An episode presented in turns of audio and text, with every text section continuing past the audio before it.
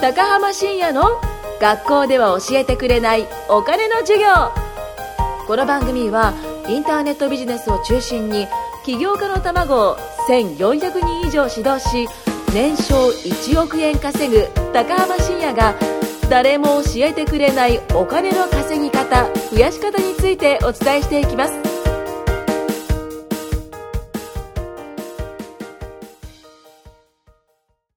はい、じゃあ今回は始めていきたいと思います。よろしくお願いします、しんさん。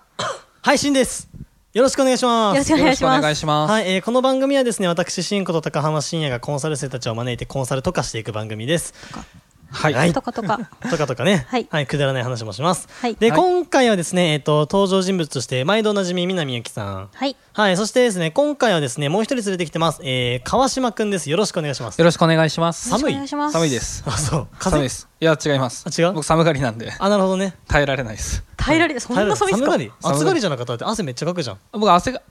汗もめっちゃかくんですけど、うんでも、耐えられないのは寒さなんです。あ、そうなんだ。はいなんかめんどくさいですね。あ、そうなんです。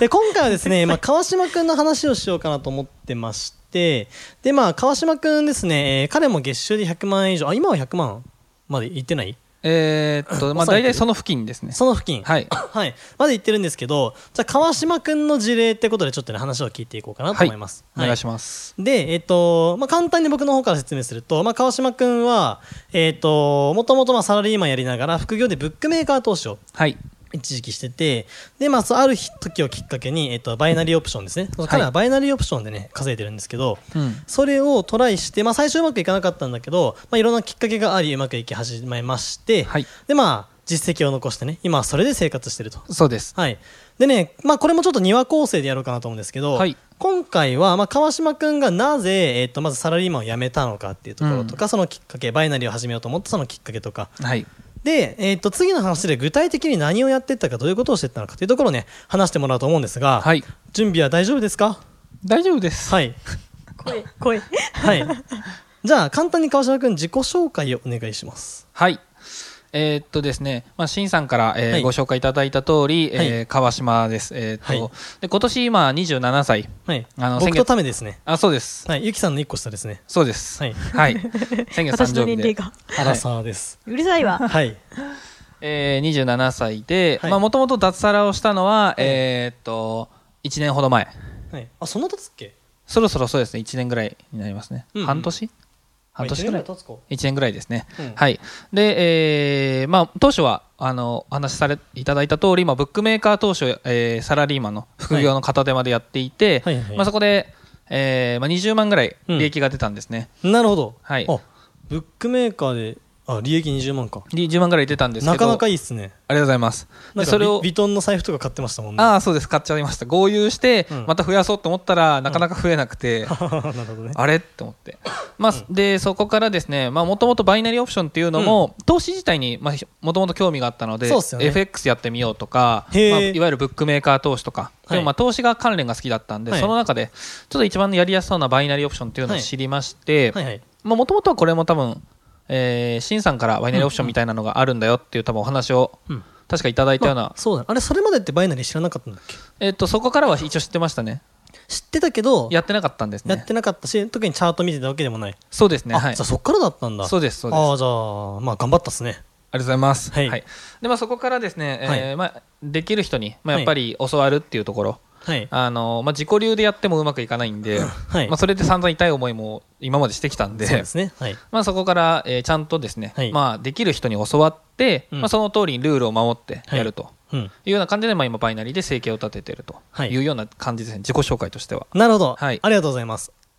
もともと、まあ、川島君サラリーマンだったじゃないですか。はい何やってたんでしたっけえっ、と、コールセンターをやってました。コールセンター。はいな、あのー、なんだっけ、フレッツ光とかそういうあ感ーじの。ケーブルテレビの J なんとかコム の、はい。はい、 えー、なんとか。 j コムか。 J なんとかコムの、はいあのあ、一応僕らが知らない、なんか j コムのパチモンみたいな感じですかね、きっとね。そうです。点じゃないのはか、中に入るの。あ、なるほどね。あの J なんとかコムの、はいあのまあ、お仕事を、はいコールセンターをやってました。えー、じゃあ、毎一日中電話対応あそうです。一日中電話対応です。すごいメンタすげえな俺ル。絶対それでき私ない。も絶対無。理。いや喉痛くなんないあ、なりまいす。や、心が死ぬ。 心がし。心が死ぬ。それどのぐらいやってたんですかえっと、5年ぐらいやってました。長い。さすがっす。すごいっす。ははは5年かえそれは高校卒業してすぐだったんだっけえっと、もともと僕高校卒業して最初は八百屋さんで働いてました。八八百屋さん百屋さん です。それ知らなかったぞ俺聞いてたっけ八百屋さん八百屋さんいらっしゃい安いよみたいな感じあああ、そうです、そうです。あの、スーパーの、あーなるほどねディスカウントスーパーの、えー、成果部門で、まあ、八百屋さんとして働いてました。えー、じゃあなんかあ野菜にの詳しい川島さん。そう帽子かぶってあのこのなんかああ、そうです、そうです。は い美味そうしいなトんだマトを。ああ、そうです。いっぱい知ってます。さすが。 トマトってそんな種類あるっけいいですね家庭的知 らん。まあ僕は生のトマト嫌いなんでねあ、トマト献上しましょう。はいトマトをいらん嫌がらせで。い らん、まあなので、まあ、八百屋を経てコールセンター行って、はいでまあ、なんで脱サラしようと思ったかって、まあ、僕がやめろって言ったんですよね確かね。あそうですそうおね。前もうそんなところで働いてんじゃなくてもう自分でそろそろもうやめて自分で稼ぐ道を選べと、そうですね。そこで、うんまあ、あの、シンさんから、うんまあ、あの、いろんなご助言というか、はいはいまあアドバイスをいただいて、うんで、まあ、その当時からもうすでにシンさんは相当稼がれてる方だったんで、もうシンさんがはい脱サラした方がいけるっていうならもう間違いないと。なるほど、うんあの、まあ、ある意味コンサルですよね。脱サラコンサルを受けて、あの、 やめろの3文字だったけど やめろと言われて翌日に辞表を、素晴らしい行素動晴力らでしすい行動力です。もう、はいやめますって言って、うん、なるほどえでもまあそれって別にねそのやめろって言ってみんながやめるわけじゃないですかそうまあやめるそうわけじゃなくてじゃあ僕が死ねって言ったら死ぬのかって話になっちゃうんで、まあまあまあそうなんですそよのじゃあ多分ここをねみんな知りたいところでなんでそれ踏み切れたんですかっていうところ、ううんん。うん確かに。ここはその川島君の中でなんでその踏み切れた、まあ多分勇気もいい、うんあったと思うんですよもう、はいやめる勇気ねはいとかっていうのはそのなんでそこにこう踏み切れたのか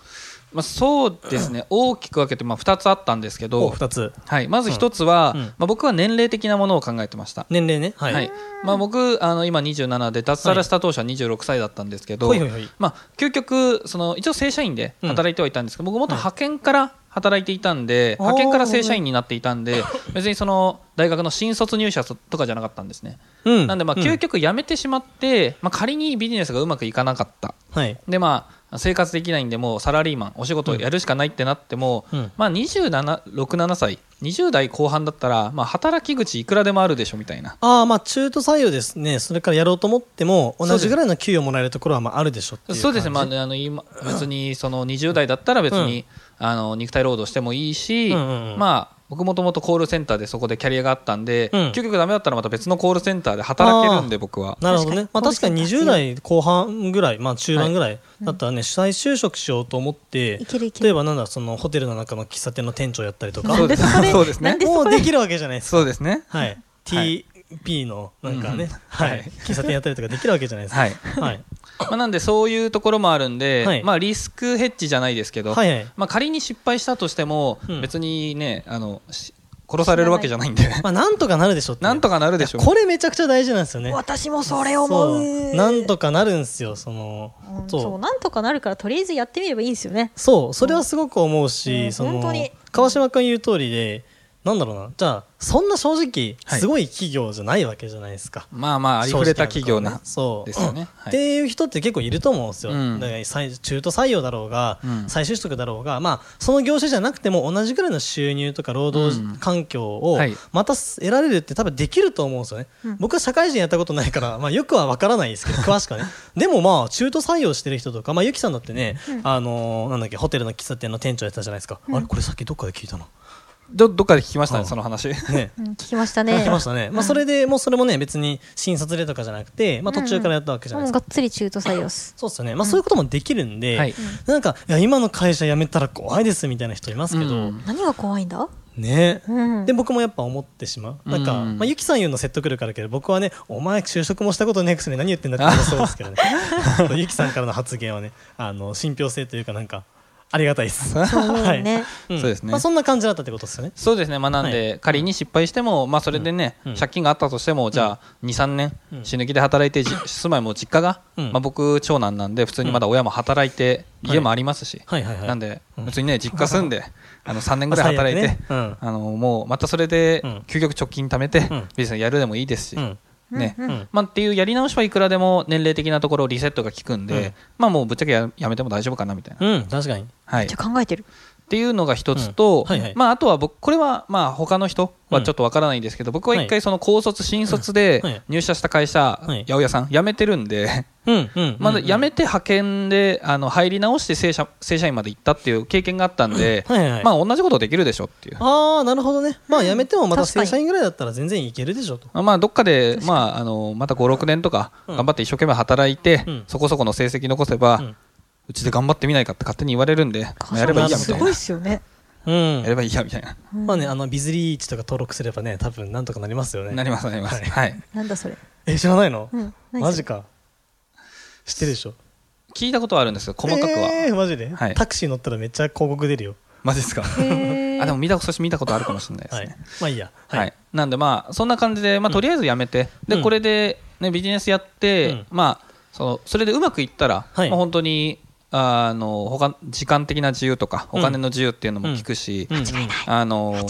まあ、全然ね宝くじにあ億万長者になれるかなって宝くじ引くなんかよりよっぽど確率高いというか。その通り間違いなだっい。たらまあそれで失敗してもねやり直しも聞くし、うんじゃあとりあえずやってみたらいいんじゃないっていう、うんそう、それ。意外としっかり考えてるねそう。そうなんです意外私は意外と結構ちゃんと考えてるのを前聞いたんで知ってるんですけど、さすがやっぱすごいですね。うん何も考えてないようで何も考えてないや考えてないこっことちも多いですけど何も考えてないの南ゆきですねそう、そう私はそんな感じ。いやでまもあそれ僕もあんま考えてないですあれでもやっぱ頭空っぽの方が多分稼げると思うんで、まあ確かにねはいなるほどなるほどねまあそういった経緯があっはてい脱サラをしましたとそうですねはい、まあでも辞めるとき怖かったですよねきっとああそうですねあの前日は会社行くまでに友達に電話かけまくりましたねお意外ともじもじしてたんですね。えその電話ってな何あの相談ってことですかいや俺もう辞めるんだけどさーつって、やばいよねえーーみたいな、へえ。あ意外となんかちゃんとしてると思ったけどそうでもなかったですねえでもなんかあの怖いのにちゃんとできるのはすごいと思うなんかみんな怖くてもじもじもじもじして言い訳してるからもうもやもやしちゃう私、うんあーポジポやジめティブるサイコパス南ゆきからするともうふざけんなお前みたいな感じそう、はいなんだよねそう辞めるっていう行動自体はもう確定はしてたんですけど、うんはいまあ、なんか感情面ですよね感情的なこう不安があるんでうん人から人に相談をして、うんうんあの答えのない相談を持ちかけて、女子みたい なああそう 女子でもそこちゃんと解消する行動ができてるからすごいですよね素晴らしいと思いますうんうんま